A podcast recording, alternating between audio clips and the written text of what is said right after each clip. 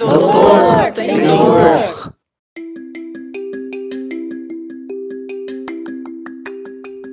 Eu lhes dou as boas-vindas ao Doutor Tenho Dor. E aqui você contará com a leitura da íntegra da terceira classificação internacional das cefaleias, que é um trabalho feito pela Sociedade Internacional de Cefaleia e traduzido pela Sociedade Brasileira de Cefaleia, através dos autores Fernando Coax, Djacir Dantas Pereira de Macedo e Raimundo Pereira da Silva Neto.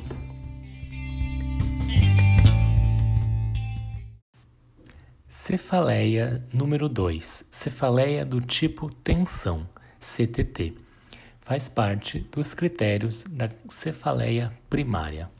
Existem vários tipos de cefaleias do tipo tensão, desde episódicas, infrequentes, frequentes, desde cefaleias do tipo tensão crônicas, associadas a dolorimento pericraniano ou não associadas a dolorimento pericraniano, assim como provável cefaleias do tipo tensão.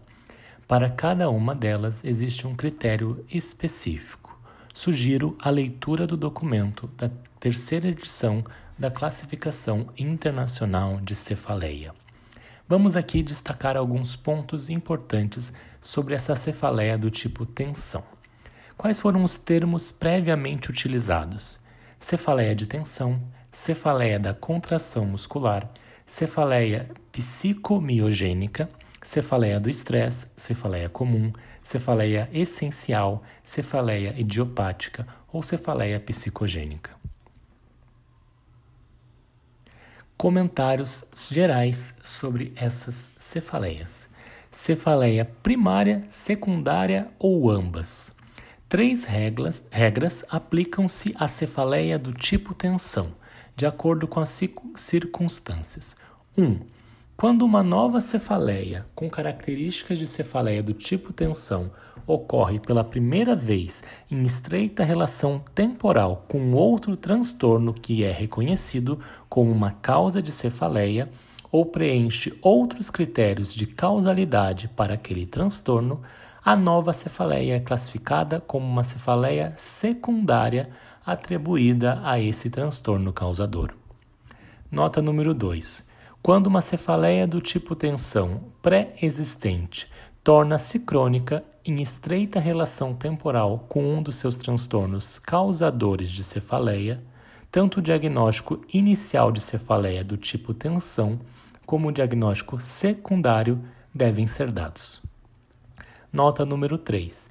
Quando uma cefaleia do tipo tensão pré-existente torna-se significativamente pior habitualmente significando um aumento de duas vezes ou mais na frequência e ou gravidade.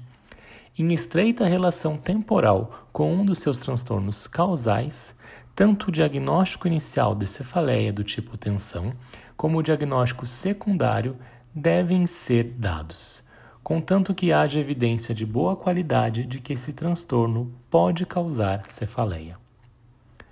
No caso de cefaleia do tipo tensão crônica associada ao uso excessivo de medicamentos, frequentemente é difícil estabelecer uma estrita relação temporal. Portanto, ambos os diagnósticos 2.3, cefaleia do tipo tensão crônica, e 8.2, cefaleia por uso excessivo de medicamentos, devem ser dados em todos os casos desse tipo.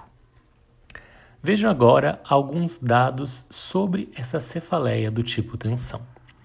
A CTT é muito comum com uma prevalência vitalícia na população geral, variando entre 30 e 78% em diferentes estudos e tendo um alto impacto socioeconômico.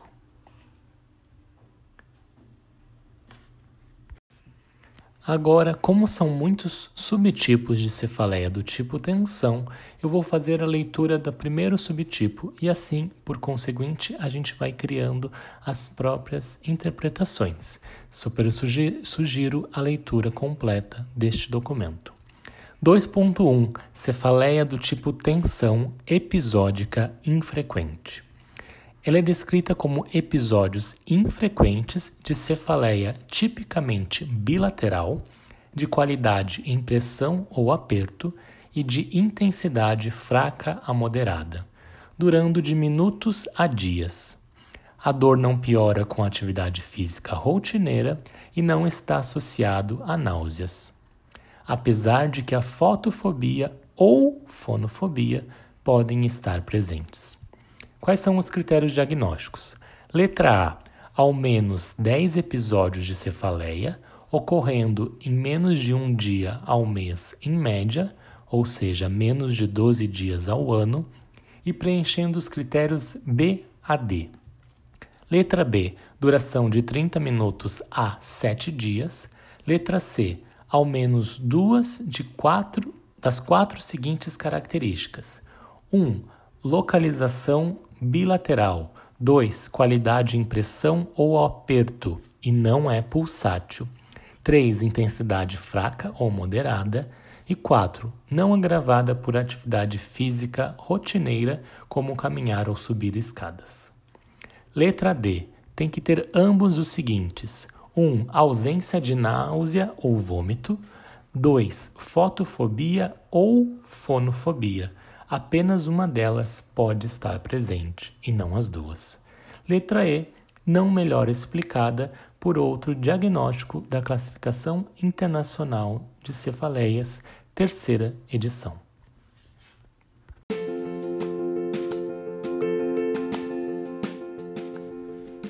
Minha ideia aqui é te ajudar a compreender os critérios diagnósticos desta classificação, assim como ajudar você a estudar segundo este grande trabalho da Sociedade Internacional de Cefaleia.